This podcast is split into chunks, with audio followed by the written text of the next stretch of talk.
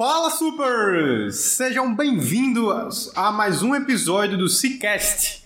Meu nome é Álvaro Negreiros e como vocês sabem, nessa temporada a comunidade invadiu o podcast. E é, meu objetivo aqui é trazer história de empreendedores do nosso ecossistema e de fora do ecossistema, justamente para ajudar a vocês a virarem a chave nesse quesito de serem empreendedores ou não. Justamente por conta disso, hoje eu convidei é, a nossa amiga Iliane. Iliane, é, eu conheci ela na época do Dream Cap, que eu tinha um delivery de bebidas aqui em Natal. É um iFood da cachaça, digamos assim. E no meio da pandemia, a gente se conheceu virtualmente para trocar ideias de como melhorar nossas operações. E aí a gente se estabeleceu longas amizades desde então em relação a essas dicas, em relação à logística, em relação a como melhorar nosso networking, em relação a eventos e viemos trocando desde então é, ideias nesse assunto. E, enfim, já já ela vai falar um pouquinho sobre ela, mas eu queria falar um pouquinho agora sobre nossos patrocinadores. Nossos patrocinadores, o C-Hub, que é onde o, o, esse podcast está sendo gravado, né? É, a Poti Ventures, que é uma Venture Builder aqui, aqui em Natal, que é, é liderada por Guilherme. É, o Mário Vitor, que é o nosso editor aí, muito obrigado, o Mário da Voxal de Mídias. E a B2 Beat, que é a minha empresa, né? Uma das melhores software houses aqui em Natal, digamos assim. E, enfim, é, sem mais delongas, assim, eu queria dar aqui a a, a voz aqui é a Eliane, para ela falar um pouquinho sobre ela, assim, do background dela, de, de onde ela vai, para onde ela vem e nos apresentar. Eliane, com você, quem é a Eliane? Antes de dizer quem é a Eliane, eu vou ter que te corrigir. Ah. A gente não se conheceu na pandemia, não, querido. Foi não? Foi antes. Na pandemia eu já tava saindo da Bi. Ah, foi? Foi onde? Foi. Não, a gente se conheceu por conta da Bi. Aham. Mas ainda tava em Salvador, foi em ah, 2019. Verdade, verdade. Ainda não existia pandemia, não. Eu fiquei tipo assim. Pandemia? Quê? Verdade, verdade, verdade, verdade. Ó, minha memória é meio ruim, mas ótimo que, é que a gente faz as coisas ao vivo mesmo. já, já combinei até com ele, pode Olha aí, ó. aqui. Pode desmentir, ele falou que podia, então tá aqui quem fala. Bom, antes de tudo, Eliane é moçoroense. Né? Nasci em Mossoró e tem três anos que eu moro aqui em Natal vim para Natal por conta da Bidelivery, que provavelmente vocês conhecem, é uma startup que trabalha com entregas em todo o Brasil. Hoje eu estou na Rejuve, que é uma clínica de estética, e antes disso eu estava na Crisalix, que é uma multinacional que atua com tecnologia de realidade virtual e realidade aumentada para cirurgia plástica e dermatologia. Acho que é isso. Legal. É, Eliane, vamos lá. Eu, eu gosto sempre aqui no meu, no meu podcast de levar um pouco do passado do empreendedor, do presente e do futuro dele. Esse primeiro bloco aqui a gente trata um pouquinho do passado, né? Me fala assim, como é que você começou no mundo do empreendedorismo? Foi, foi estagiando? Foi ah, uma indicação de emprego? Foi fazendo favor para alguém? É, eu mesmo já contei no meu primeiro podcast, né, que eu acredito muito nesse negócio de geração de valor. Eu mesmo comecei trabalhando de graça para um amigo meu. E, enfim, é, como é que você entrou nesse mundo do empreendedorismo? Eliane, como você começou no mundo do empreendedorismo? Vendendo dindim gourmet. Vendendo dindim gourmet? Olha Juro! É. Loucos por dindim, o Soronho aí vai lembrar. É, eu comecei a fazer sobremesa. Na verdade, na época eu fazia cursinho para medicina. Ah, é? Legal. Eu sempre disse que queria ter uma clínica e hoje eu tenho. É muito engraçado porque, assim, eu não formei em medicina. Eu dizia que eu ia formar em medicina e ia ter minha clínica e meu hospital. Eu não formei em medicina, nem cursei. Uhum. E hoje eu tenho uma clínica, assim, por outros motivos. Mas a vida foi me levando para isso, né? E quando eu fazia cursinho, eu sempre procurava uma forma de divertida de estudar. Aí foi quando eu fiz o dindim, foi uma receita assim que eu encontrei na internet, modifiquei um pouco e postei no Instagram. Uhum. Gente, isso em 2016. Uhum. Tudo mato. Tudo mato. No mato do Instagram. é tudo mato. E as pessoas começaram, ah, eu. Que não existia nem stories, tá? Uhum. Era feed. Era feed? Era feed. Era feed, tá, gente? Eu lembro disso. E a gente co colocava o nosso dia no feed. Era pior do que é hoje, né? É. Enfim, aí as pessoas começaram, ah, eu quero, eu quero, aí eu fiz putz, eu poderia vender. Né? Minha família não é de classe alta, né? Então eu fiz, poxa, eu poderia vender, ajudar minha mãe. Uhum. E deu muito certo. Deu tão certo que eu fiquei sem tempo para fazer cursinho. Uhum. Na época que eu fazia cursinho, eu fiquei sem tempo total. Uhum. A gente passou a vender em vários pontos de venda da cidade. A gente chegou a ter 9 a 11 pontos de venda, dependia da época. A gente vendia em postos de combustíveis, nas conveniências, Poxa, no, em restaurantes. Vai ter distribuição, então. Os né? bambinos, gente, bambinos, quem é de Mossoró sabe que é um, um bom. Sei! Pô, lembra agora? A É uma vendia- gigantesca, né? A gente vendia no Bambinos lá. Tipo, não era a gente, eles, a eles revendiam no caso, né? Bambinos, deixa A eu gente- ver aqui. Eu não tô fazendo propaganda, não, tá? Mas eu sou muito fã daquele que é ali na Prudente, esqueci o nome agora. É, Que Tinha é- Bambinos na Prudente. Não, na Prudente aqui. Na... Ah, tá. Não, não. Natal, É porque tem- ali feita loja de carro, qual é o nome? Bug do João. Big Bug do João. Big Bug do João, esse mesmo. É tipo Big Bug do João de, de Mossoró, né? Ei, meu filho. Bambinos tem sushi, tem tudo que você quiser. Ah, é, olha aí, meu Deus, desculpa. Bambinos, você. Sério, tinha rodízio de sushi, rodízio de pizza, tudo você Eu tinha lembro lá dentro do tinha um hambúrguer gigantesco. Foi o, meu- foi desafio do meu primo, assim. Era o tamanho de, um- de um prato o hambúrguer. Tinham várias unidades do Bambinos lá. Enfim, a gente vendeu lá, Uhum. vendeu. A gente. Vocês têm noção, eu vendia até em Timbal, que era a praia, a cidade vizinha. Uhum, Tinha a barraca do Juscelino lá, que era uma barraca mais premiumzinha na época. uhum. Aí eles me faziam uma quantidade, eu fazia uma quantidade mínima, tipo, ah, a partir de 500 dinins eu vou deixar. Uhum. Aí eles compravam 500, eu ia deixar, fazer, ia deixar. Pois é, foi assim que. Eliane virou empreendedora. Legal. E assim, eu tenho, que fazer, eu tenho que fazer essa piada, né? Porque Mossoró é muito quente e com certeza ia ser um produto mu- must have, né? Pra Mossoró? você ter noção, a gente fazia também delivery na época, a gente fazia muita coisa ao mesmo tempo. Aham. né? A gente vendia pra outros pontos, aí fazia delivery, é, fazia festa de aniversário, gente, personalizado. Era Sério? Sério. E essa, tem uma história muito legal nessa, porque eu pagava a gráfica, eu comprava muito adesivo, né? Uhum. O, vinho era todo bonitinho, ele tinha um adesivo, aí ensacava, tinha outro adesivo por cima, era Nossa. todo higiênico. E eu conseguia Uhum. o adesivo na época a 9 centavos, Putz. certo? Sendo que qualquer outra pessoa que fosse fazer, no caso com demanda menor, era 40 centavos. Não- meu Deus, por que eu tô falando isso? Abrindo o jogo. Abrindo o jogo. E aí, quando eu ia fazer outro modelo personalizado, Uhum. o dono da gráfica deixava pelo mesmo preço, sendo que eu cobrava mais caro.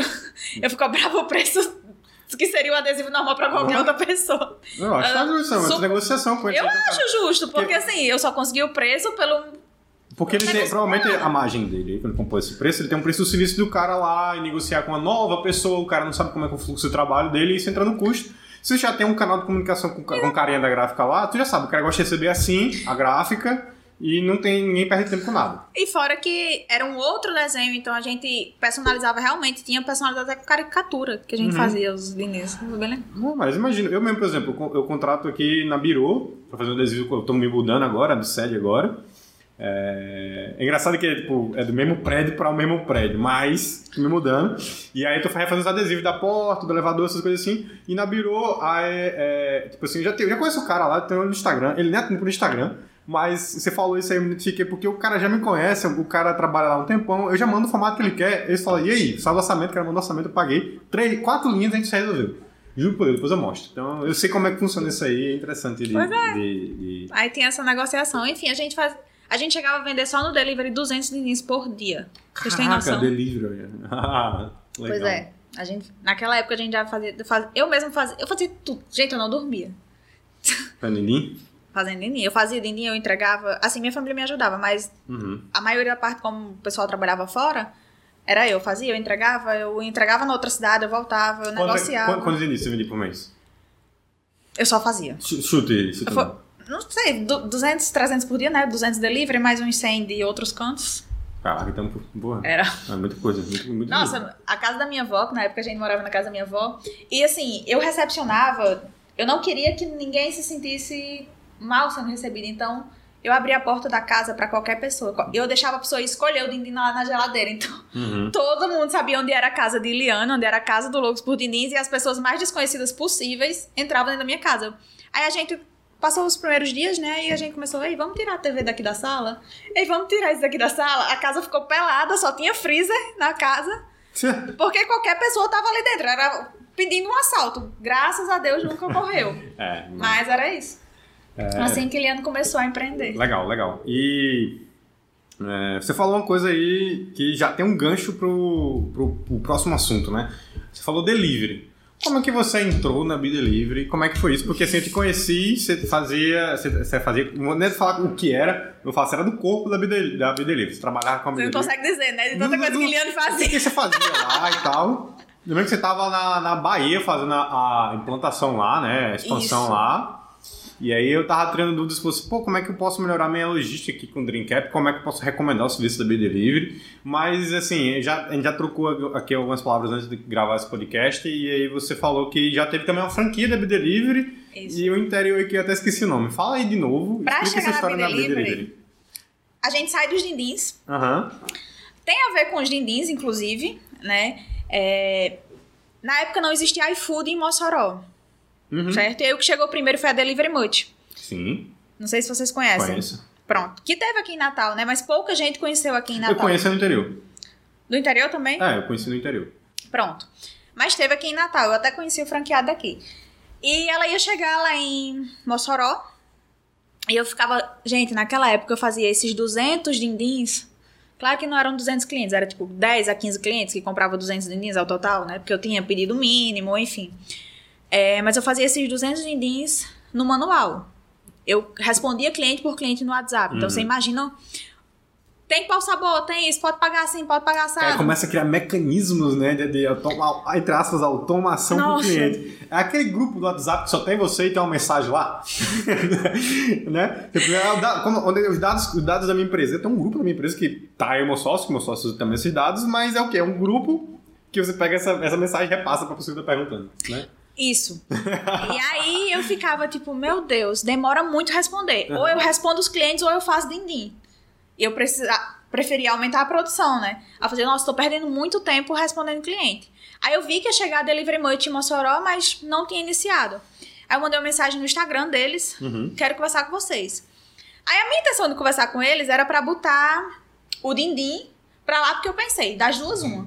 Ou eu consigo transferir o meu cliente hoje do WhatsApp pra lá eu recebo o pedido pronto, Uhum. que hoje acontece é, muito. automação de pedidos, isso, né? Que- Ou, mas hoje já é realidade, ali a gente tá falando de 2016, né? Uhum. Ou eu aumento minhas vendas, porque eu vou pegar o cliente dele também e vou aumentar minhas vendas. Uhum. Minha intenção era uma, mas podia acabar ocorrendo outra, né? Certo.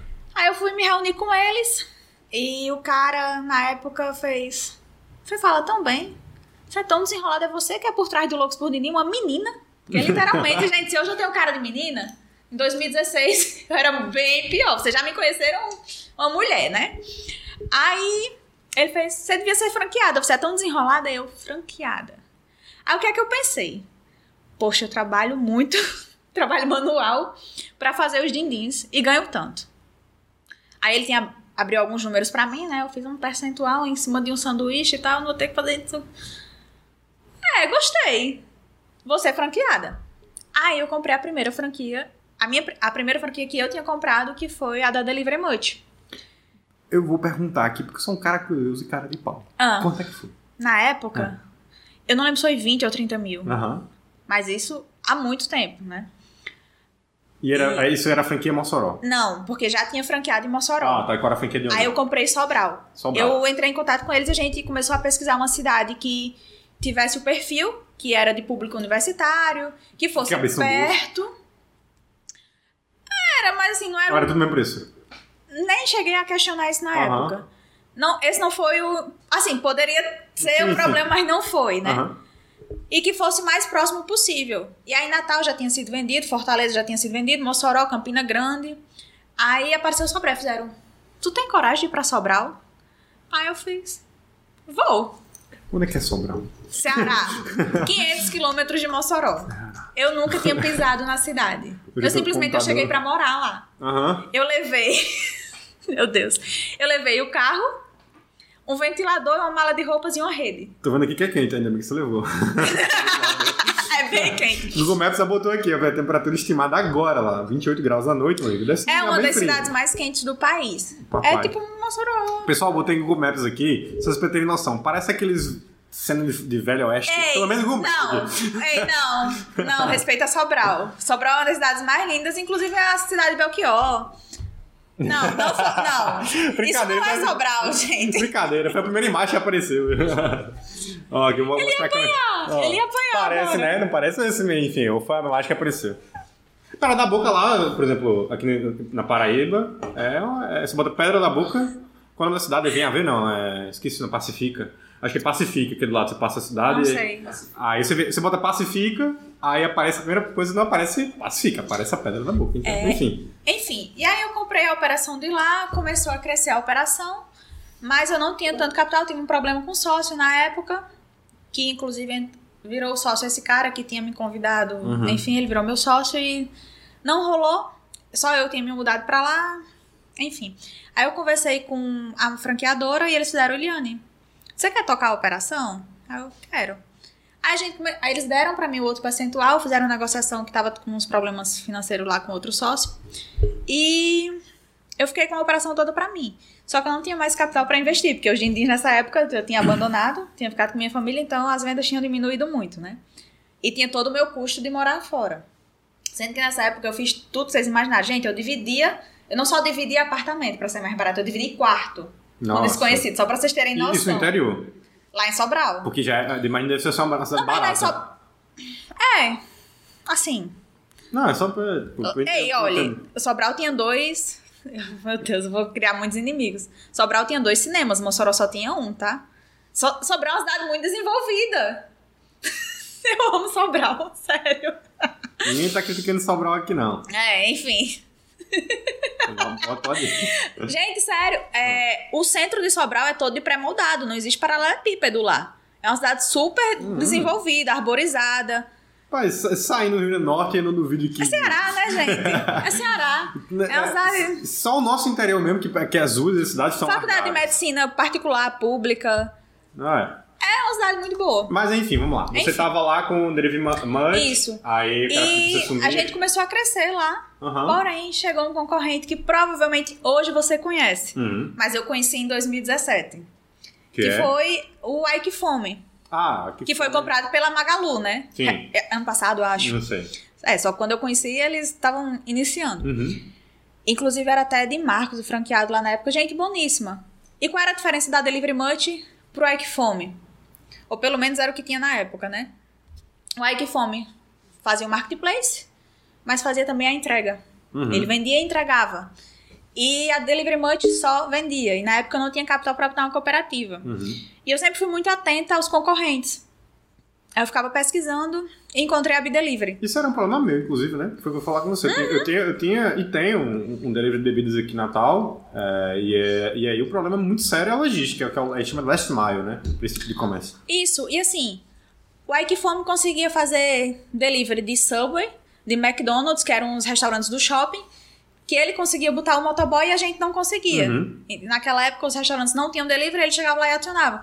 Então eles acabaram pegando mais restaurantes e aí o público foi migrando, minha operação foi caindo, eu ia falir, né? Aí eu comecei a pesquisar. De início eu vi a Bidelivery antes da Bia abrir, porque eles começaram a postar no Instagram. E por coincidência era de Mossoró e eu também era de Mossoró. Uhum. E eu peguei e mandei uma mensagem pra eles. É, descobri que era só um, um Uber de motos. Né? Eu fiz, caraca, é isso que eu preciso. Uhum. Aí eu esperei eles abrirem, isso foi em janeiro. Quando foi em fevereiro, eles abriram a operação. Aí em março, eu fiz, vamos pra uma reunião.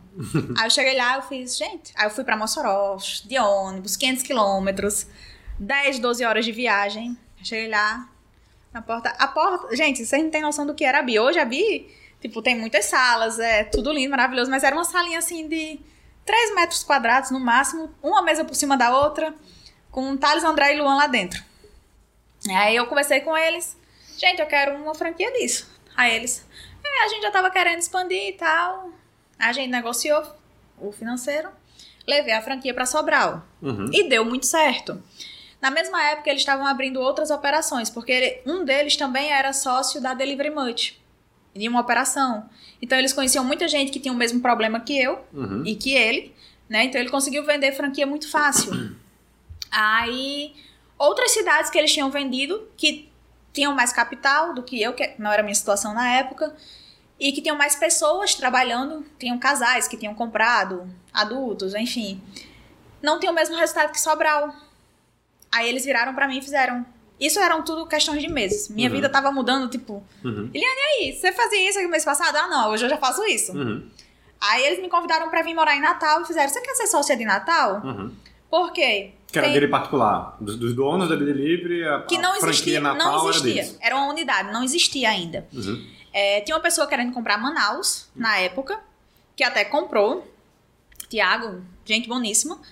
E para eles venderem em Manaus, eles precisavam ter resultados. Eles nunca tinham operado uma capital, né? Aí eles fizeram: Você quer ir para Natal? Você não entra com capital, a gente dá um percentual na sociedade e você vira o comercial, porque na época nem condições de pagar um comercial eles tinham. Então, para eles era melhor alguém que comprasse o risco. E eu comprei o risco. Aí eu vim pra cá, minha família já tinha um apartamento na época, minha uhum. tia. E foi isso. Assim eu virei sócia da B-Delivery.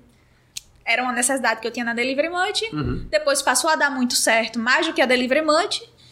E aí eu fui convidada para ser sócia.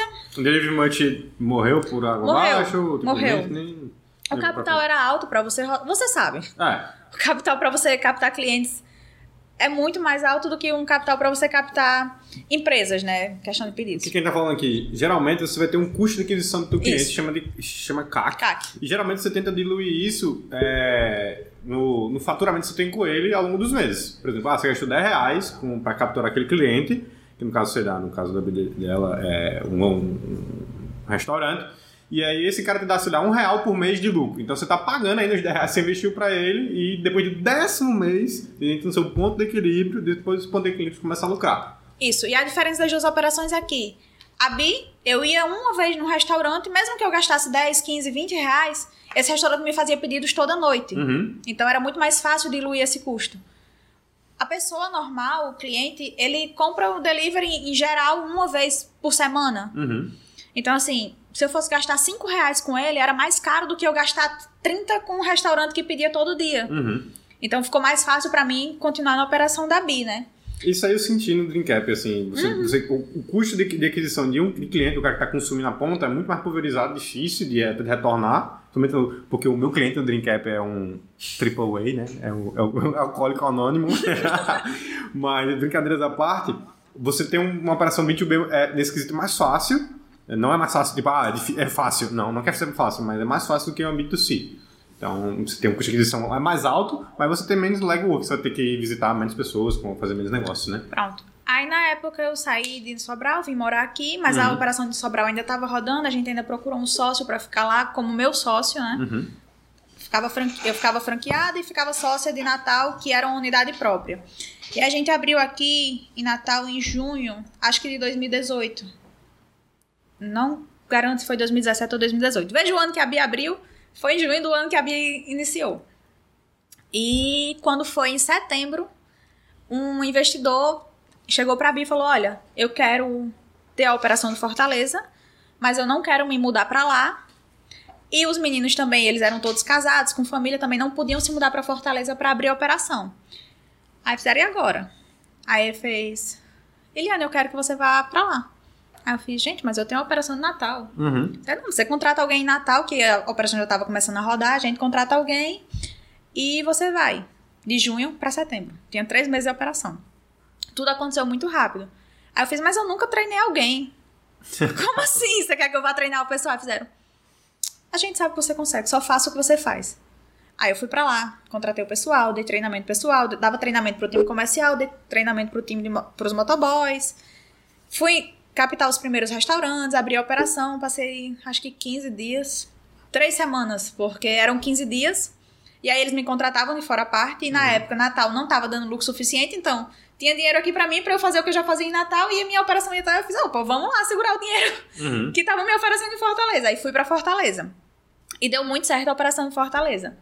Aí isso foi em setembro, passei esse tempo lá, depois voltei para Natal, voltei a tocar a operação de Natal e eu ainda ficava tocando de longe, né? Eu ficava em contato com os funcionários para saber o que eles estavam fazendo aqui. Aí quando foi, acho que em novembro, fizeram. Quer ir pra João Pessoa? Aí eu fiz, vamos pra João Pessoa. Aí eu já lá em, eu lá em João Pessoa, aí os meus sócios, o Thales, ele foi lá em João Pessoa e fez. Iliana, eu quero que você vá para Salvador. Aí eu fiz, Gente, eu tô em João Pessoa. Uhum. Me dá um tempo. Eu tenho a formatura da minha prima em Mossoró. Aí ele fez: Você tem dois dias pra ir a Mossoró e ir pra, ir pra Salvador. Aí eu fiz: Putz. Mas era o que eu tava dizendo. Uhum. Tinha dinheiro, eu tinha que pagar minhas contas. Aí eu fiz, tava oportunidade, né? Aí eu fiz: Tá bom, eu vou. Eu literalmente, eu saí de João Pessoa, cheguei em Natal, deixei minhas roupas, peguei um ônibus, fui pra Mossoró, fui pra festa, da festa, voltei pra Natal peguei um voo e fui pra Salvador. E passei um mês lá. E Salvador é uma operação complexa. Isso que eu estudei pra Vocês entrar com o não têm noção. Principalmente logística. Vocês não têm noção do que é uma operação em Salvador. Cidade E eu fui duas gigante, vezes. o trânsito horrível, tudo. Não tô, pe- pessoal, não, veja bem, não tô descendo pau aqui em Salvador. Mas é uma cidade complexa operar. A Diana aqui vai falar, falar com as próprias palavras dela. Eu vou dizer o seguinte: antes de ir pra Salvador, eu sempre fui muito politicamente correta, né? Uhum. Então, antes de ir pra Salvador, as pessoas ficavam falando assim: ah, baiano. E eu, não façam isso. Não falem assim. Duas semanas lá eu já tava, putz, pariu, baiano, não aguento mais. Era complicado trabalhar lá. E Isso não só comigo, eu conversei com várias outras empresas, como é, pessoas que trabalhavam no iFood, pessoas que trabalhavam na Rappi, e sempre era a operação mais complicada. Inclusive, foi a operação, até o tempo que eu estava, que a BI mais investiu. O investimento em Salvador era tipo duas, três vezes maior do que a gente investia em outra cidade. E não rodou. A gente, em outras cidades, geralmente a gente contratava um ou dois comerciais. Em Salvador a gente chegou a contratar oito. E não rodou. É, é uma cidade grande, só para contextualizar aqui também. O iFood e eu acho que e o Zé Delivery, que é um concorrente, foi uma das últimas cidades, é, capitais, que esses caras chegaram. Então, assim, tinha São Paulo, tinha Rio de Janeiro, que são cidades complexas também, mas é, o, o complexidade versus lucratividade é o que a gente vai ver se vale a pena ou não ir. E A logística de lá é muito complicada. A cidade, se vocês verem, é cheia de ladeira, É. morro. Aí você entra, é uma favela no meio da cidade. Eu fui bater diversas vezes dentro da favela, sozinha, Uhum. à noite, sem nunca ter andado. E eu no meu carro, sem película, olha. Só eu sei o que eu passei dentro de Salvador. Eu não, não sou eu, né? Eu e alguns amigos estavam trabalhando comigo lá. Foi. O que a gente viveu em Salvador foi bom, Uhum. nos fez crescer muito. Eu passei um primeiro mês lá e depois a gente voltou pra Natal e deixou lá com funcionário e não tava rodando, e aí mandava outras pessoas da matriz pra lá. É, Acho que foram uns três ou quatro colaboradores. E aí um dia eu tava conversando com o Thales. Eu já tinha feito outras cidades, enquanto isso eu já tinha ido pra Maceió, pra Aracaju, fazendo a expansão. E aí sempre era isso. Eu ia pra cidade e voltava pra Natal. Ia pra cidade e voltava pra Natal, né? E eu tava conversando à noite, acho que era até um domingo. E Thales mandou assim: Putz, Salvador. A gente ficava olhando os painéis, né? Gente, meu computador era assim, 10 abas. Era uma cidade e era só tudo, tudo, tudo caiu, problema aqui, problema aqui, problema Uhum. lá. Recebia ligações de todas as cidades.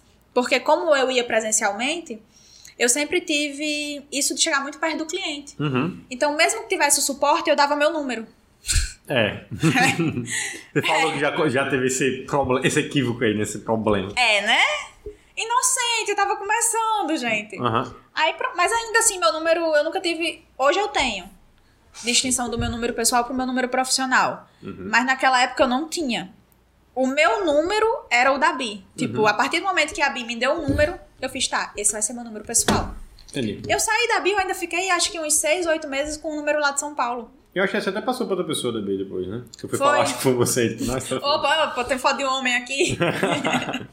Mas vamos lá. Pois É, fala na B Delivery.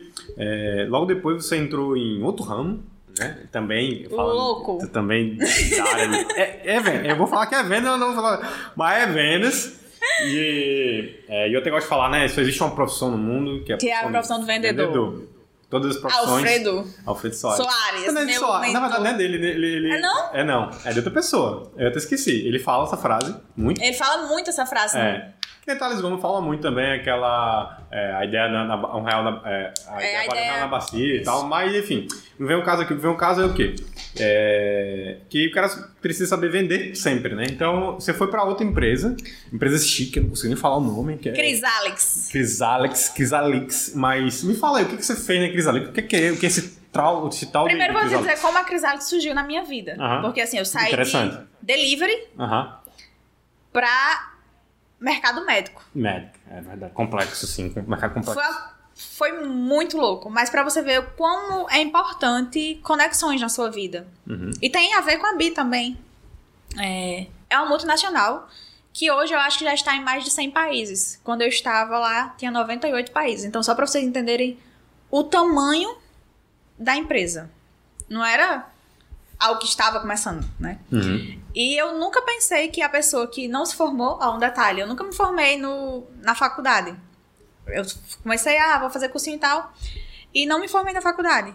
Poderia trabalhar no multinacional. Uhum. Eu tinha isso na minha cabeça, tipo, nossa, eu nunca vou trabalhar na multinacional já que eu não tenho nem formação. Seria a primeira coisa que iam pedir no meu currículo, né? Mas hoje em dia é muito comum isso. Isso, Aque- isso, isso é. ser desconstruído, tipo, é, programadores. Programadores, muitas vezes o cara, tipo, eu quero saber se o cara é formado, eu quero saber se não, o cara. programador principalmente. É, se- eu passo na minha seleção da minha empresa, o programador tem que responder um formulário, que eu já dou uma filtrada. O cara tem que saber, pelo menos, dizer que sabe falar inglês. Pois é, aí mais que- um detalhe. Tem gente que fala assim, não sei falar inglês. Pronto, esse cara aí não quer nem aprender, então já, já é eliminado.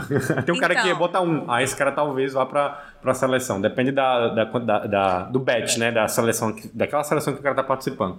E eu entrego um projeto. Se o cara entre- entregou o projeto, o cara sabe fazer, porque isso que importa. E hoje em dia o que importa é isso. Sabe, você sabe vender, se você sabe desenvolver um projeto, se você sabe gerenciar pessoas, e assim por diante. Informação. Me desculpe se você está emitindo informação, mas é, eu, eu creio assim. É importante, é, não, não, acho que não deixa pra ter, mas não, não é uma coisa exclusiva hoje, né? Excludente, quer dizer. Eu voltei de Salvador muito estressada. Aham. Porque nessa época, justamente, Thales me mandou uma mensagem, precisa de alguém que mora em Salvador. Aí eu olhei e fiz, eu vou. Aí ele fez, é o quê? Eu fiz, eu vou morar em Salvador. Ele fez, tem coragem? Aí eu fiz, vou. Eu falei isso num domingo, na quinta-feira eu já estava indo morar em Salvador. Uhum. Aí passei três meses lá só apanhando. A gente fazia de tudo. Foram outras pessoas da equipe também me dar suporte. E a operação não rodava. Aí eu voltei de Salvador, tive uma reunião com eles e falei, tipo, gente, me demito. Me demito de tudo e agora eu quero ser madame. Falei assim, vou ficar só na sociedade, não vou mais é, pra campo. Tava muito cansada. Porque delivery é de domingo a domingo. E é Cansa. de 5 da manhã a 2 da manhã. Cansa, Meu celular tocava o tempo todo. Eu não tinha, Eu não tinha vida pessoal, não conseguia namorar, não conseguia nada. E tava longe da minha família, enfim, loucura, né? Aí eu fiz, vou tirar um tempo pra mim. Beleza. Passaram-se três meses eu no meu tempo. Eu ia o quê? Eu ia, eu ia na BI, mas eu fazia tipo uma reunião a cada 15 dias com o pessoal, acompanhava pelo celular, mas não era tipo visitar restaurante como eu fazia antes, né? Aí, do nada, uma amiga minha, provavelmente até vocês conhecem, Paulo Fagiani, a esposa dele, Karen, me mandou uma mensagem, que ela sempre mandava esse tipo de mensagem, amiga, tem vaga pra comercial e tal. Porque eu contratava na BI Uhum. em Natal, né? Aí eu falei, isso foi um domingo, ela mandou tipo, amiga, tem uma vaga pra comercial, posso mandar seu contato? Eu tinha entendido que era pra eu contratar a pessoa. Aí eu falei, tipo, pode, Karen. No outro dia, chega um número de fora do Brasil, mais 34, não sei o quê. Olá, Eliane, tudo bem? Karen me mandou seu contato, aí eu. Oi, tudo bem, ela pode me passar seu currículo? Aí eu. Ué, eu tenho que mandar meu currículo pra contratar você? Aí ela, não, acho que tá tendo mal entendido. Aí eu, tá. Aí ela me ligou, aí explicou que era uma multinacional, que queria me contratar, que eles tinham, que eles estavam precisando de um comercial no Brasil pra São Paulo. E Paulo Fagiani conhecia eles. Paulo fazia a infraestrutura da BI. Uhum. E aí ele me conhecia por isso. E aí eles foram jantar todo mundo, tocaram nesse assunto, sabiam que eu estava afastada da BI, assim, estava na sociedade, mas não estava mais tocando a operação. E foi quando eles me fizeram um convite. Aí eu fiz, olha, eu não tô em, não tenho intenção de ser funcionária não, ela. Pô, mas falaram tão bem de você, escuta minha proposta. Aí falaram em dólar, né? Aí eu... Opa, aí o dólar na época tava R$3,90 e pouco. Triste, que triste, né? Tipo assim, o cara achando caro na época. O dólar Não, hoje- não, e na época eu vi o dólar 3,90 e pouco, eu fiz tipo. Aí eu multipliquei, eu fiz caça. Do- dólar Só o. 5,45. Opa, eu falei palavrão, foi mal. Aí eu fiz. Sem problema não, pode "Putz, falar. Só, só o fixo de lá fora a comissão já bate o que eu ganho na BI. Uhum. No variável da Bia, né? Aí eu fiz. É, eu tenho aqui meu percentual da BI. Nunca tentei, nunca quis ser funcionária mesmo. Se eu for demitida na primeira semana, não tem problema. Uhum. Eu não ia perder nada, eu já tava ganhando percentual da BI, né? Aí aceitei. Aí, primeira coisa, você fala inglês? Eu. Não, primeiro, você tem informação? Eu. Não. Tá bom, vou falar aqui com o pessoal. Liberaram. Você fala inglês? Eu. Não. vou falar aqui com o pessoal, você vai ter que virar fluente em um ano. Eu. Ok. Mas que. Enfim. Aí, isso não era um, me contratando. Na verdade, era para que eu pudesse participar do processo seletivo Hum. que eles estavam abertos, né? Eles queriam que eu participasse, que também não poderia ser quem é tu? Chega aqui, processo aberto e você vai ganhar a vaga. Não, né? Enfim, aí eles me convidaram, fizeram entrevista com várias pessoas. Eu participei dessas entrevistas, foram acho que quatro ou cinco fa fases. É, foi muito engraçado porque eles mandaram. Eles sempre mandavam e-mails, né? Os e-mails em inglês e tal. Aí tinha, tipo, você tem uma entrevista com o CCO de operações que está em Paris. Aí eu, meu Deus. e a entrevista é em inglês, aí eu. Very good. aí eu, ok, vou. Eu, não, eu já tenho, eu vou. Aí fui, né? Uhum. Só que antes da entrevista eu mandei uma mensagem, eu fiz, eu posso ter um tradutor? Eu ia pra entrevista, perguntei isso pra ele, ele fez, olha, ninguém nunca me perguntou isso. Aí perguntou, pode. Ele liberou ter um tradutor. Aí pronto, eu fiz a entrevista com um amigo meu, uhum. que inclusive foi Paulo, o mesmo que tinha me indicado. Uhum. Eu fui pra casa dele, eles me receberam super bem, são anjos, e fui aprovada. Na época fui aprovada eu e um menino de BH, e a gente começou a trabalhar juntos, logo depois ele foi demitido, acho que dois, três meses. E eu que dizia que ia passar um mês na Crisalex, eu passei mais de dois anos. Uhum. Eu não só passei dois anos, eu fui contratada na época para executiva de contas, passei mais de um ano como executiva de contas.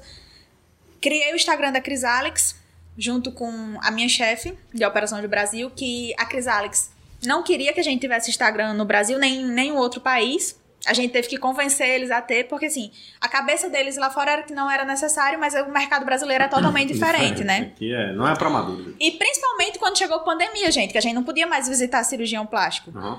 A gente a maior parte das nossas colocar, vendas... Né? Pegar um avião e visitar um cara, sei lá, lá na Paraíba. Não pode. Que era o que eu fazia. Eu pegava um avião, ia para Manaus, passava a semana lá visitando o cirurgião e dermatologista. Depois pegava outro avião, ia para Fortaleza, semana lá visitando eu não podia mais fazer isso, né? Do nada parou, a gente ficou tipo, meu Deus, o que é que a gente vai fazer? Só que a gente tinha um produto online. Uhum. A gente o que, fez... que é seu produto, né? Você tá falando aqui. O que é, é meu produto? É, a gente falou aqui Crisalex e tal. Crisalex é um software de realidade virtual, realidade. É... Realidade aumentada, realidade virtual e 3D que utiliza fotos dos próprios pacientes para fazer comparação de pré e pós, para fazer simulações de possíveis resultados. Pré e pós de quê? De, cirurgia plástica, cirurgia dermatologia. Plástica. cirurgia plástica ou de procedimentos injetáveis não cirúrgicos. Ah, legal. Né? E aí a gente. É, só para vocês entenderem, a pessoa, é um produto fantástico. A pessoa tá com dúvida se aquela mama ficaria boa nela. Uhum. Que tem diversos formatos, eu não sabia, assim, é, o cara tem... Na época eu também não sabia, eu tive que ter aula para entender o que era blefaroplastia, o que era mamoroplastia. É. foi, uma, foi foram semanas raladas na minha vida. E a aula não era de um, de um brasileiro falando. era de uma menina que tava lá no México tentando falar português. Você teve sorte no Com espanhol. Porque, em, em, em, pelo menos em engenharia, geralmente quando você vai no YouTube, é de duas horas da manhã pra ver um indiano ensinando matemática. Mas assim, foi ótimo. E a equipe é super unida. Uhum. Foi, assim não diminuindo a Bi, mas uhum. foi a equipe mais unida que eu trabalhei. Foi muito gostoso trabalhar na Crisalex. Né? Até porque era um time muito enxuto. Na época que eu entrei, eu acho que eram seis funcionários no Brasil. Hoje eu saí, deve estar com 12, 15. Mas assim, era uma secretária, um vendedor, outro aqui vendedor. E era um em São Paulo, outro em Minas. Enfim, foi muito bom trabalhar. Aí vocês vendiam para eles acesso ao software, que esse é um software virtual. e aí vinha também um hardware, né? Que é o hardware que eu falo, havia um é, tablet. Não, eles coisa... compravam. Ah, a gente comprava. A gente só vendia o software, né? E aí indicava para ele, ah, compre um tablet. Compre um iPad. É um... um iPad Pro. Um iPad Pro. Eu comprei um iPad Pro. Tá o tablet ela foi... Não, mas podia ser usado no notebook também. Dependendo do que ele quisesse utilizar. Aí, tira a foto, aí tira a foto do paciente, aí o cara escolhe lá com a mão que ele quer. Tipo, Exatamente. vai montando um avatar, digamos assim. Aí ele pode ver em 3D, é. certo? E isso já dava... É, servia também para o médico se planejar para a cirurgia, porque ele ia entender qual prótese ficava melhor uhum. e não ia chegar lá na hora e levar, porque o que acontece geralmente? Primeiro, a consulta é o quê? Ah, pega aqui essa prótese, bota no seu sutiã e veja se você gosta. Não é a mesma coisa, pô. Tu, é não. Né? Você visualizar aquilo ali, né? E eu, aí, aí o médico não tinha ainda certeza, então muito ia na confiança e aí chegava com cinco próteses lá na sala de cirurgia e ia decidir na hora qual encaixava. O software consegue dizer quantos ml tem em cada mama, qual a diferença, e aí você vai, em alguns casos, né, depende da técnica cirúrgica, o cirurgião quer colocar tamanhos diferentes. Uhum. Enfim. É surreal. E aí ele pegava no final e dizia assim: pega esse óculos de realidade virtual, bota aqui. E aí você entrava o metaverso. Uhum. A Cristal já fazia isso muito antes. Eita. Olha aí, ó. Aí você entrava Uhum. como se fosse numa sala, você se olhava em vários espelhos e quando você olhava pra baixo, a mama estava no seu próprio corpo. Uhum. Tem noção do que é isso? Essa é massa aí. Além da experiência para paciente, que assim, quando você tá apenas pensando, desenhando, pegando uma prótese, é diferente quando você vê. Uhum. Você viu? Você quer fazer aquela cirurgia ali. A taxa de conversão de um cirurgião que era 33%, 50% de conversão, subia para 80%. O único problema era o pagamento da cirurgia. E aí você parcelava, vendia um carro e Não, resolvia. mas Mas, assim, o desejo, com você vendo ali, é totalmente diferente. Até pra encerrar o bloco aqui, é, eu acho que uma coisa interessante na vendas é isso, uma coisa importante é o cara conseguir é, encantar o cliente. E com certeza essa ferramenta é, é um encantamento de cliente. E queira que não, o cara tá, a mulher ali naquela hora, né? é, homem também faz cirurgia plástica, né? Até de implante, mas é, botando aqui né, a pessoa é uma mulher. A mulher naquela hora ali, ela tá fazendo um investimento pra ela mesma, que ela literalmente leva pro caixão. Sim? Então, é, isso aí eu acho que com certeza fecha a conta, né? Pra, Não, pra- e o seu receio de. Será que. A gente tava falando de mama, mas a crisálise é mama, face e abdômen. Aham. Então, rinoplastia. Será que aquele nariz vai ficar bom em mim? Bom, né? A gente falava muito dentro da Crisálix que, assim, uma coisa é quando você não gosta da mama. Você consegue sair na rua, você bota uma camisa sem, sem decote e você consegue sair na rua. Aham. Quando você faz um nariz que você não gosta, como é que você esconde aquilo? Entende? Então, já já a gente vai misturar esse assunto aqui com a Eliane e o metaverso, que vai ser o tema aqui que a gente discute sobre o futuro. E a gente vai entrar aqui no nosso intervalo e já já a gente fala um pouquinho mais do presente, o que, que a Eliane tá fazendo hoje, que também envolve saúde. Já, até já. Ei, você sabia que no Blogsy Hub você encontra artigos que explicam tudo o que você precisa saber dos assuntos mais atuais de momento? Se atualize agora sobre o mercado com leituras de até 12 minutos. Para acessar, é só entrar no link na nossa bio do Instagram, arroba. E aí, pessoal, voltando aqui do intervalo, é, esse, nesse bloco aqui eu gosto de falar sobre o presente do- da pessoa, né? O que ela tá fazendo hoje. E a Eliane, como a gente já eu falando aqui da, da, da trajetória dela, ela hoje ela está envolvida, vou falar assim, num projeto, mas é a empresa que ela é sócia, mas ela está envolvida nesse projeto que é uma empresa é, que mexe com estética, tá? Não vou falar nem muito aqui para não errar os nomes, vou deixar a Eliane para falar sobre isso. Eliane, é, fala um pouquinho assim de como você começou isso, desse projeto, quem, é, é, um pouquinho de, de onde você vem para você vai, e como assim, não sei se vai, teve alguma interação com a Cris Alex, ou se, Com se não, certeza. mas conta aí como é que foi essa história desse, onde você está atualmente. Tá. É, hoje eu tô na Rejuve For You, que é uma clínica de estética facial e corporal, Uhum. aqui em Natal, fica ali na Xavier da Silveira, em frente a Maple E começou tudo a ver com a Crisálix. Assim, eu sempre quis ter uma clínica, como eu cheguei até a brincar com vocês, né? Uma clínica em um hospital, o hospital um dia vai vir, Uhum. por enquanto estamos na clínica. E de- dermato, a parte de facial, sempre foi algo que eu sofri muito na pele. Eu sempre tive muita acne, minha autoestima sempre foi baixíssima. E eu passei por duas situações na minha vida, dois atendimentos. Primeiro, quando eu comecei a trabalhar na Crisálix, eu passei a atender os melhores dermatologistas do país. Hum, Gente, em Natal e em outras cidades. Então, assim, eu chegava com, obviamente, minha acne gritante, né? Cheia de maquiagem e no meio da apresentação com o médico, ele lá fazia, sim, essa acne, vamos tratar com. É, médico, médico gosta de meter serviços. E eu? Um vendedor, menos. Ah, é, que legal, né? E aí teve um momento que eu fiz tipo, poxa, se eu quero vender, eu tenho que estar dentro do padrão de quem atende médico, né? Se eu trabalho com dermatologista, não tem como eu chegar lá com acne. E aí eu fui procurar dermatologistas dentro de Natal. Eu sempre procuro, assim, eu sempre vou no melhor, no mais conhecido, no mais. Eu tenho isso em mim, eu Uhum. não me preocupo. Eu gosto de investir pra ter o resultado, né? Eu fui em um, em uma, e gente, eu tive um atendimento tão ruim que se eu já estava mal, Eu é, saí. É só detonou, assim, tipo, ah, Nossa. de sapo, não sei o que lá. Não, ela chamou as pessoas da clínica pra ver e perguntava como você deixou sua acne chegar a isso. Gente, olha aqui. Aí eu fiquei assim, tipo, melhor. tô pedindo. Eu, tô, eu tava pagando pra ela me humilhar. Aham. Aí ela queria, me, ela queria na época me vender um negócio de 800 reais. Não comprei, né? E aí eu fiquei tipo, não, não vou mais e tal, vou desistir. Aí eu namorei um menino e o menino utilizava cremes da Vichy, que eram caríssimos. É, aí cara, a minha namorada Pois é. passou um shampoo, ô desgraça. Mas foi o que começou a me dar resultado. Aham. Ele fazia, amor, teste aqui. Comecei a testar e foi o que começou a me dar resultado. Aí eu virei a louca da farmácia, né? Eu comprava tudo. Tudo que tinha de Vichy, de todas as marcas, eu tava. Lora, tudo tava lá no meu. No meu banheiro. Uma vez, depois, desse, depois disso, eu namorei um, um dermato. Meu amigo, ele entrou no meu banheiro ele olhou assim, tipo.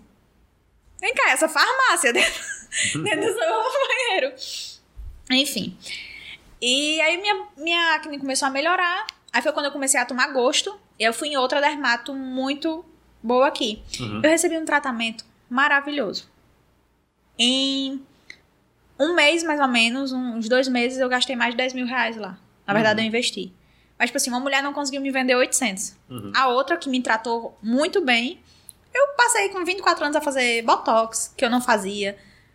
E nem era a minha queixa, mas só porque eu confiei nela, fiz botox, fiz preenchimento, e eu comecei a pegar gosto. Uhum. E como eu já conhecia clínicas incríveis durante o Bra- é, Brasil adentro, aí eu fiz, poxa, eu quero trazer isso pra Natal, que eu via que tinha coisas que não tinham aqui em Natal. Algo- coisas simples, assim, fazia diferença como você recebeu o paciente. Aí eu comecei a estudar isso, me jun- juntei, assim, com uma amiga que trabalhava com injetáveis, né, biomédica, e ela começou a... Ela não é minha sócia, mas ela começou a me explicar mais sobre como montar esse negócio. E aí eu comecei a conversar também com alguns clientes, enfim. E montei a clínica. Nesse meio veio um amigo meu que a gente já pensava em ter algum negócio. Convidei para ser meu sócio, ele entrou, Matheus, e hoje sou eu e Matheus de sócio. E a gente tem um, um corpo clínico que trabalha com a gente. Uhum. É isso. Legal. Eu, eu é, tenho, uma, tenho uma dúvida até. Você- você- esses médicos hoje, vocês tipo, fazem plantão, esses caras são fixos, como é que É, não são médicos. Aham. A gente atua com biomédicos e com dentistas Aham. hoje Certo? no corpo da clínica. É, para fazer injetáveis, hoje quem são autorizados? Dermatologistas, Uhum. médicos, é, dentistas, biomédicos e farmacêuticos, Uhum. certo? E aí a gente atua com dentistas e com biomédicos hoje. Pode ser que a gente venha atuar com dermatologistas, com farmacêutico. Hoje nosso corpo é composto por isso, né? E eles são contratos. Assim, eu tô, tô perguntando aqui, mas até é bom. Faça, faça aí o jabá. Eu vou falar um pouquinho. Fala assim, tivesse, tivesse um comercial, você tem 60 segundos para falar sobre a sua empresa. Fala um pouquinho da tua empresa, de cabo a rabo e o serviço que você faz lá. Não, a Rejuve ela é uma clínica completa. Uhum. Ela tanto atende da, da estética facial, corporal e também atende nutricionista na nossa clínica. Tem Vitória Caroline, hoje, né? E a gente quer apenas que o cliente se sinta bem. Uhum. Que ele tenha acesso aos melhores procedimentos, com os melhores produtos. A gente não usa produtos baratos, enfim. A gente poderia ter uma margem maior, mas a gente preza muito pelo resultado. Uhum. A Rejuve é o que eu queria ter como cliente. Uhum. E é o que me faz feliz, é onde eu gosto de trabalhar. É, você entra lá, todo mundo faz, Eliana, a Rejuve é sua cara. Você olha o projeto, você vê da primeira sala Uhum. à última, tem minha cara. É, é isso, basicamente. É um lugar que eu quero que o cliente se sinta bem, que ele escute a música que ele goste e que ele faça o procedimento dele, mas não. É, recentemente, semana passada, eu entrevistei uma menina. Uma menina não, gente, eu que falo assim. Entrevistei uma doutora Uhum. e ela falou assim: Ah, é que eu tô saindo de tal clínica. Eu não sou obrigada a vender. Aí eu fiz: Você é obrigada a vender se o cliente tipo, chegar com essa queixa. Que foi inclusive o que a médica que eu falei que me tratou bem, ela, fo- ela fez comigo. Eu tava lá com minha pele cheia de acne. Ela virou pra mim e fez: Tá, o que é que te incomoda hoje? Uhum. Ela não veio falar da minha acne. Porque assim, o conceito de beleza não tem que ser o meu. Tem que ser o do paciente. Eu não tenho que fazer o que eu acho que ficaria bonito nele.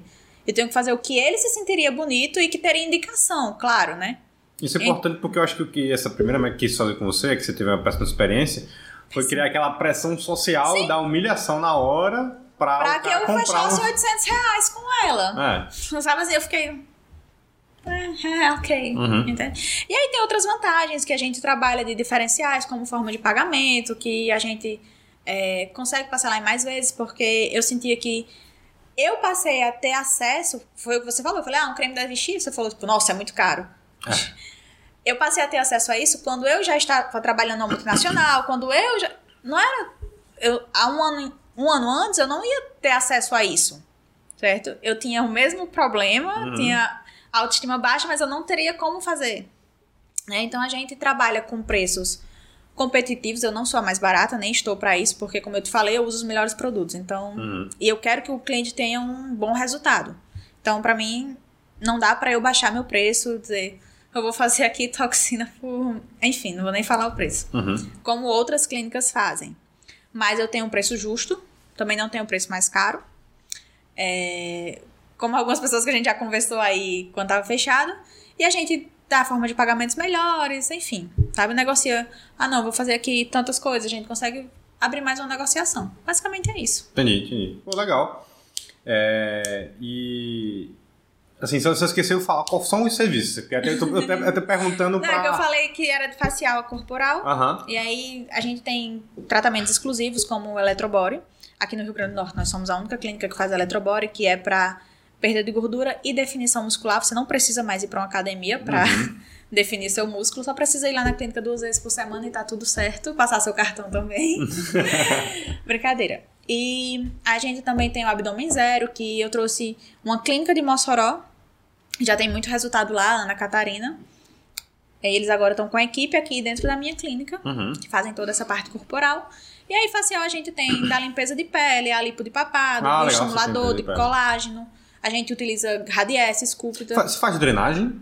Faz. Pronto, porque meu amigo, tem uma, eu, eu, eu, tenho uma sala lá no CTC, a 2101, que eu tô me mudando para outra torre e outro número de sala. Mas na minha, no meu andar, tinha uma, tinha uma clínica chamada Drenice. Meu amigo, esse cara aí tá comprando andar inteiro, amigo. Pense. Cara, aí tá, e era um fluxo de gente, de, de, de pessoas lá brutal, assim. E ele só fazia isso, eu acho, drenagem. Não, eles fazem mais coisas. Ah, mas, ah tá, então perdão, eu tô, tô, tô indo por fora do mercado. Eu defendendo o concorrente, não, eles fazem mais coisas. mas sim, é, drenagem, criolipólise é o carro-chefe deles, que nós também fazemos. Uhum.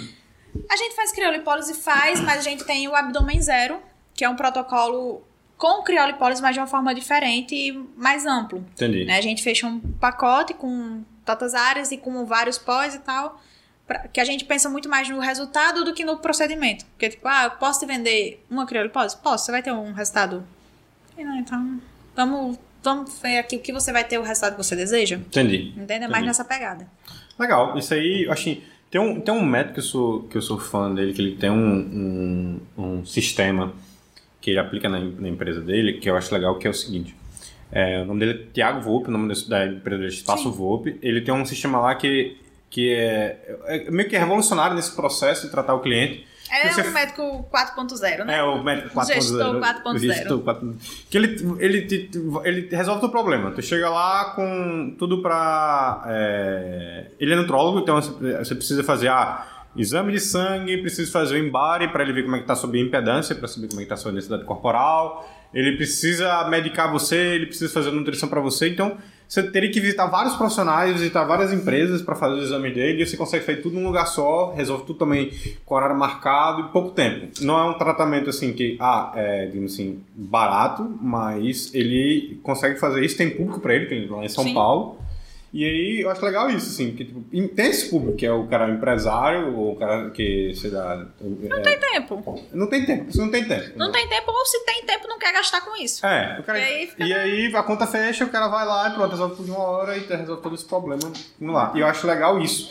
Tipo, tem, tem, está chegando o setor da saúde. É, todo, em todas as esferas da saúde, tipo, desde plano de saúde, está prestando atenção mais para processos, para tratamento de cliente. Beleza, agora a gente já está vendo aqui com a Eliane. E eu achei muito legal isso, esse, esse, movimento desse setor de prestar atenção nisso, assim, de como posso otimizar a minha empresa e prestar um serviço melhor, né? Não é só, ah, eu sou médico, vai, eu vou ter demanda para sempre acabou-se. Pois é, até porque é, muitas vezes o que vai dar o resultado na, na paciente não é só aquele procedimento corporal. Uhum. Então, assim, uma coisa acaba linkando a outra. E para que a gente tenha um resultado melhor, a gente precisa ir, ir mais a fundo, né? Uhum. Inclusive, bem engraçado que meu sócio fica tipo, Eliane, para. Faz primeiro isso, depois vai pro outro, porque eu já fico assim, tipo, tá, a gente vai abrir, quando a gente ia abrir, né? A gente vai abrir isso tanto, mas em tal mês eu quero ampliar para aqui, eu quero ampliar para ali, eu quero botar mais essa sala, e ele fazia, tipo, Uhum. Liane, calma. Eu fiz, não, mas é porque eu quero uma clínica completa, eu quero ter tudo, tudo aqui dentro. É, o cara tipo, vai- vai Liane, querer- calma. O cara vai acabar querendo agregar em vários, vários outros serviços para o cliente dele resolver tudo lá dentro. eu Não é acho nem questão isso. Hum. de tipo, ah, não, é porque ela quer ganhar mais. Ok, vou ganhar mais, não vou ser hipócrita com isso. Uhum. Mas assim, a intenção realmente é de estar ali abraçando o cliente. É, eu costumo dizer que é o que a RAP faz, né? Tipo, eles vendem comida, vendem, mas eles têm tudo ali dentro. É, resolve não é tudo. só a comida, eles querem resolver a- o problema do cliente. A- a Algumas do- coisas talvez nem dê lucro pra eles, mas eles botam lá dentro porque eles não querem que saia do aplicativo deles pra ir pra outra canto. Eles querem deixar o cliente satisfeito ali dentro. Perfeito, perfeito. Pra gente encerrar esse bloco, a gente fala um pouquinho do seu presente. Eu queria fazer duas perguntas. assim. Ah. Porque quando o cara tá no presente, o cara consegue olhar pra trás e ver as coisas que o cara errou, o cara que o cara acertou, né? Mas assim, qual- o que é que você acha assim, de, de- da Liane de hoje pra trás? Qual foi o seu momento da virada? Qual desses momentos aí que você falou, caraca, agora eu tô falando que, que eu acho legal? Ou se, tipo, foi desde o começo, ou foi no meio, ou foi agora? Qual foi esse momento da tua virada? Virada. É. Eu gosto do que eu faço. Uhum. Pode ser do dia zero, como eu falei, tá? É, assim.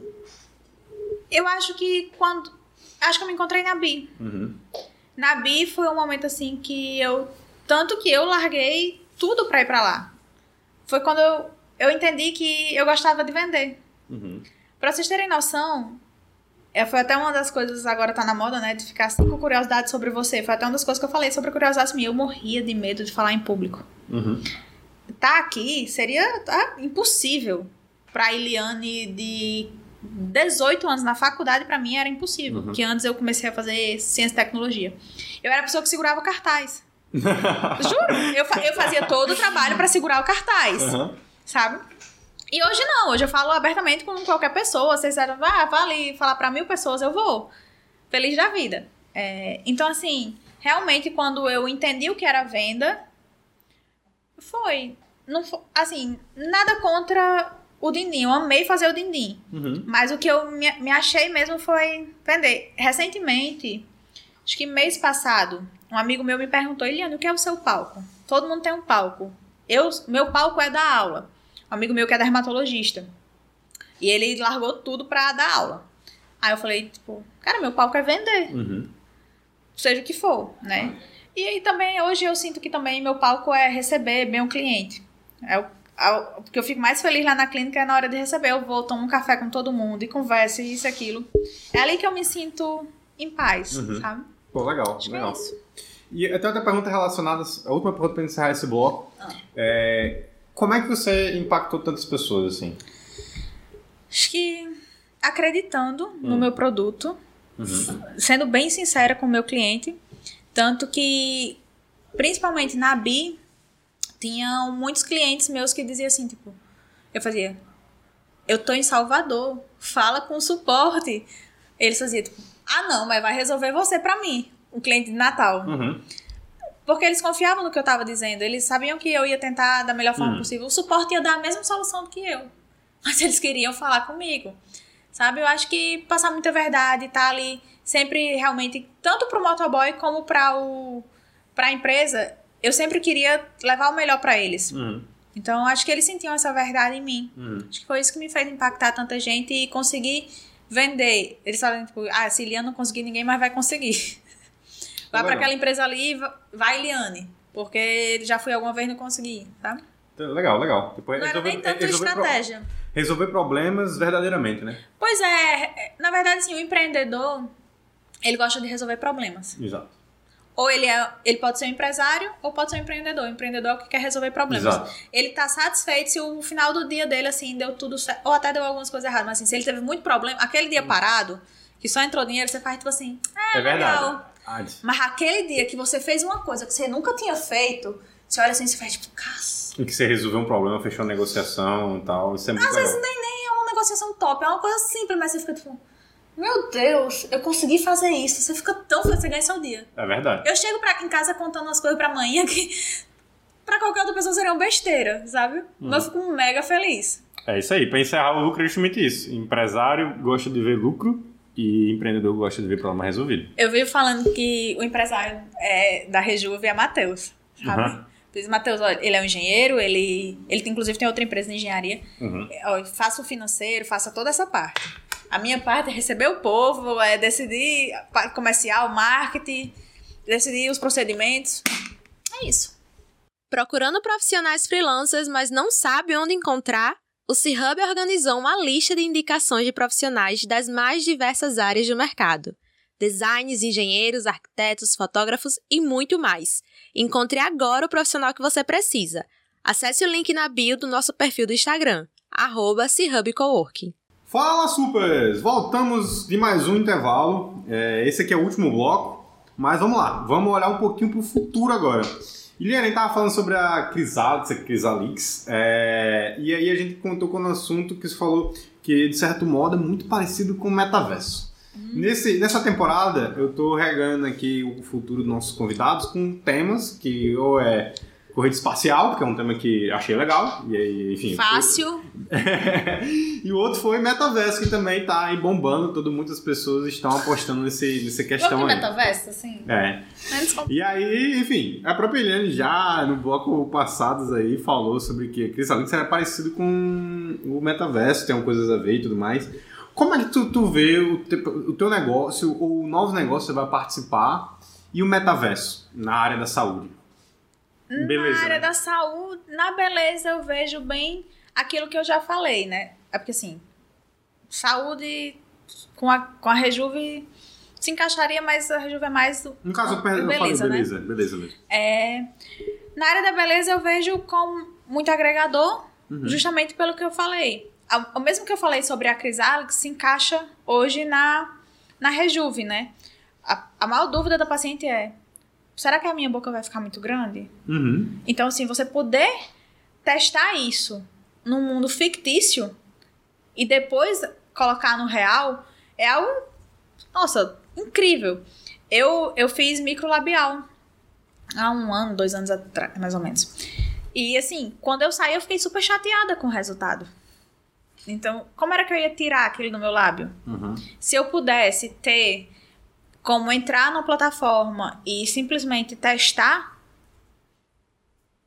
seria um- uma outra experiência que eu ia ter como paciente, né? Não é à toa que hoje a gente vê teste de até batom quando a gente compra. Às vezes a gente não, a gente olha a embalagem e faz, tipo, acho que isso vai ficar legal em mim. E não é nada higiênico ficar testando Bato. batom de loja, né, gente? Nem uma maquiagem, pelo amor de Deus, não façam isso. Então, assim, até o batom, tem várias empresas que estão investindo hoje nos NFs, né? NFTs? NFTs, pra poder testar a cor de batom na boca do, do Ah, é cliente. verdade. Tipo, imagina, deve ser patenteada a cor, né? Tipo, sei lá, que nem o vermelho é. é patenteado, deve ter o batom de uma marca, sei lá. Da MAC. o Da MAC. Ruby. É. Então, assim, você escolhe lá a cor e vem num iPad Pro, por exemplo, e olha na hora, né? e aí só quem pode aquela cor pra batom na, na- no metaverso X da, da Facebook, ou só ela, porque ela tem o, o NFT Exatamente. daquela cor. Exatamente. Tanto que a Gucci fez super sucesso agora com todo mundo fala no tênis da Gucci do Uhum. metaverso. Do metaverso não, né? Do NF. NFT. Eu sempre Mas vamos lá. É, eu, eu, eu queria assim, tudo, tudo que é, quiser desejo para as pessoas é muito relacionado à, à escassez, à exclusividade. É, a gente fala do metaverso é uma maneira que você tem um avatar e você pode escolher o avatar do jeito que você quiser. E aí você pode escolher que seu avatar, é, de acordo com as suas influências, do que você considera o que é bonito, o que é, o que é feio, você vai criar teu avatar lá. E aí depende, se você for homem, tu vai ter suas influências lá, sei lá, um, um cara que é negro, sei lá, fortão, e você quer fazer o seu avatar negro fortão.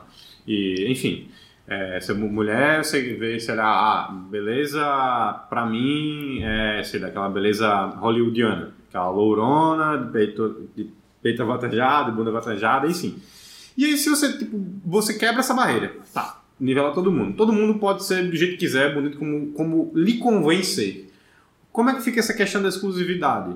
Tipo, será que você acha que vai ter, tipo, NFTs de beleza? Porque, quer quer não, quando você fala assim, ah, para o cara fazer uma aplicação de Botox, que minha namorada tá, tá me pedindo aí. De, de, Reju e foi o. É, vamos negociar um cupom aí para o nosso pessoal do Cicast e para mim, pelas caridades.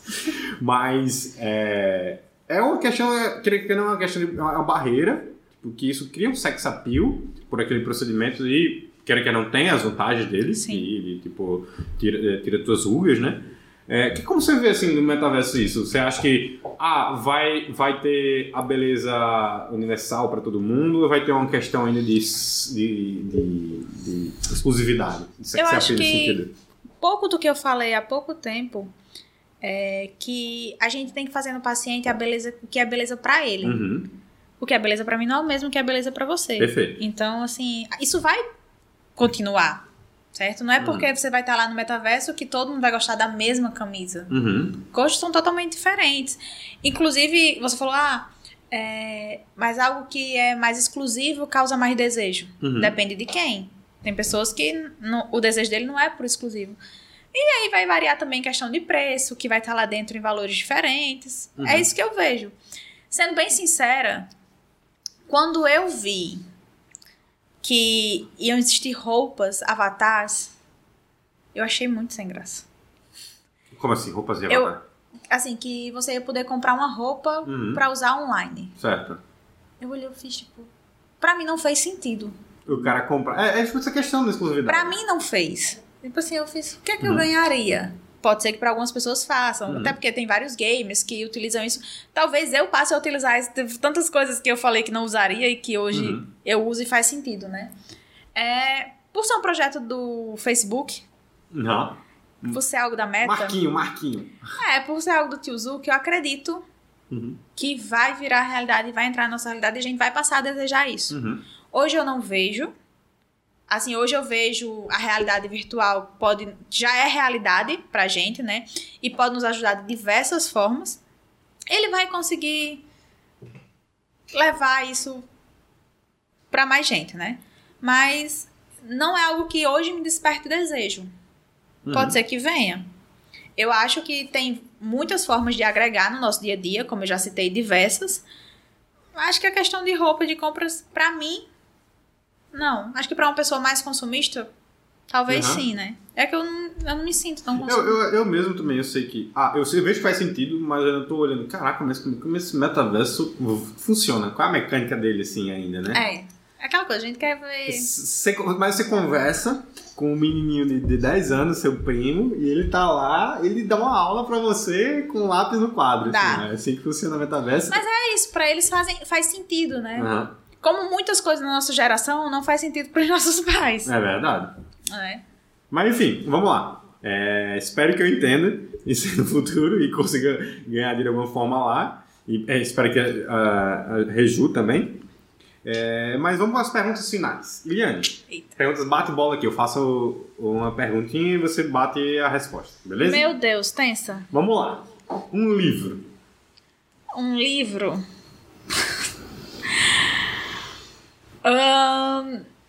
Não sei, acho que. Eu gostei muito da, da Michelle. Minha história. Uhum. É, acho que o, o dela seria um livro que eu indicaria ler. Legal. E um filme? Gente, eu sou péssima com nome de filme e série. Uhum. Mas tem um que eu assisti recentemente que eu chorei horrores. Que é aquele da. Acho que é a Casa do Lago. Que você fica Ixi, mandando carro, não sei o quê. É, ih, ele é um clássico. Chorei horrores com ele. Ali é um Indicaria mil vezes. E até eu, eu e, e- e- Nara, que é minha mulher, a gente tem esse desejo assim de ter uma, uma casa de. Olhando o corpo d'água, falar corpo d'água. Ela fala corpo d'água botou isso na minha cabeça. Mas, tipo, olhando um lago, olhando uma casa de praia, eu acho muito aquela casa muito bonita do, do Casa do Lago. É linda, né? Uhum. E uma Nossa. música. Posso botar a primeira que vem na minha cabeça? Pode? A Volta. A volta. Vocês vão pesquisar de Emílio Santiago, eu acho. Aham. Um prato. Um prato que eu falo comida, tá? É, né? Coisas que Eliane gosta de comer. Aham. Gente, eu sempre como coisa. Eu gosto de sushi. Sushi. Eu sempre como eu coisa. É porque se eu fosse falar o que eu gosto de comer, eu ia dizer, tipo, Ah, a lista abre assim. o whey, eu boto whey com banana, com. é basicamente isso que a garota come, né? Então, vamos lá no sushi. Sushi. Sabe o que me faz feliz? Ah, Café da manhã. café da manhã, é verdade. Café esse da manhã. Pão, tostado, ovo e fruta. Pronto. Ah, é Esse seria o prato da Eliane. É bom mesmo. E um ídolo? Não tem. Não tem um ídolo? Não. Ah, pergunta Jura pro próximo você- podcast. Jesus, pode? Pode. se Pronto. Jesus. É, isso sempre é uma coisa assim, uma pessoa assim que está entre a gente ou alguém famoso nunca me bate alguém. Eu, eu tive essa discussão recentemente sobre não ter uma pessoa. Eu sempre, ídolo, né? é, eu sempre acabo me decepcionando com as pessoas que eu penso que eu admiro. Não, vai ser problema. Eu acho que assim. Jesus pode ser sim. Então, o importante é você ter uma pessoa que você admira e, tipo, é, de certa forma, ela te traz um norte de alguma forma. Então, se Jesus é essa, então acho que tá no caminho certo. Vamos pra pergunta final aqui, que é a pergunta Eita. do. do Peraí, a deixa pergunta famo- ah, Nem beber acabou a água.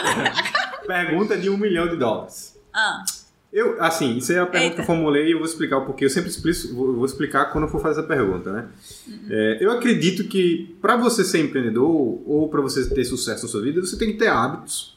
Que são os hábitos que são as- a- a- a- a- o trabalho diário que vai te levar para o sucesso ou aonde você quer chegar. E eu acredito muito nisso, em hábitos. Ah, Bons hábitos, inclusive. E aí, é, quais hábitos você mais se orgulha e por que você acha que eles vão te ajudar a chegar nos seus objetivos? assim, dura... pensando nos hábitos que eu tive durante a minha trajetória, Uhum. acho que persistência, coragem foram as coisas que, quando eu vou contando, vocês ficam mais assim, tipo, meu Deus, você foi aí, você continuou Não, é Eu tenho diversas outras histórias. Eu acho que o empreendedor ele arrisca com cautela, risco calculado, mas ele arrisca e requer coragem para fazer tudo isso. Né? Não foi fácil eu sair de uma multinacional para ir abrir minha clínica, com meu investimento próprio do bolso. É, enfim, acho que isso é algo que é um diferencial na É, minha trajetória. Pô, Isso eu concordo, e assim embaixo que hoje mesmo, dois pepinos gigantescos, assim, parece Pokémon. Persistência, como eu falei. É, Pokémon, você tá lá Pokémon andando no matinho, é, ah, ah, um, um Pokémon apareceu, tipo, você, anda, você tá andando lá como empreendedor, puf, um problema aparece. E aí você tem que resolver esse problema. Eu acho que persistência, com certeza. A vontade de fazer dar certo, sabe? É. Você não importa o que, mas você tem que fazer dar certo. Não É importa como. Você só entende o. Você só vê lá no fundo, você tem. Não, tenho que chegar até ali. Aí, como eu vou até ali, aí. Vamos conversar pelo caminho? É verdade. A gente fica lá insistindo. Tenta por aqui, não dá. Tenta por lá, não dá. E fica lá. Mas uma hora rola, né? Então, pessoal, queria agradecer aqui, Iliane, por estar presente aqui nesse episódio. Iliane, é, se, se você quiser aí fazer agradecimentos, fazer os- o, jabaculê final aí, fica à vontade. Não, eu queria agradecer também, claro. Uhum. pelo nosso papo, que foi incrível, foi super engraçado. Bom, pessoal, é isso. Quero primeiro agradecer a Álvaro pelo convite. Foi um prazer estar com você. E isso foi um pouquinho da minha história para mostrar a vocês que empreender também é para mulher. Quem quiser me acompanhar, minhas redes sociais, o Instagram é arroba Rejuve. O Instagram da clínica que eu também estou sempre por lá, arroba Rejuve foi. Será um prazer ter você com a gente. Pessoal, isso aí foi Iliane. É, queria agradecer mais uma vez aqui ao, ao C-Hub por estar cedendo espaço, o pessoal da Pot Ventures, Mário Vitor aqui da edição e a B2Bit, né? É, a, a minha software house. E é isso, espero que vocês tenham gostado do episódio e até o próximo. Valeu!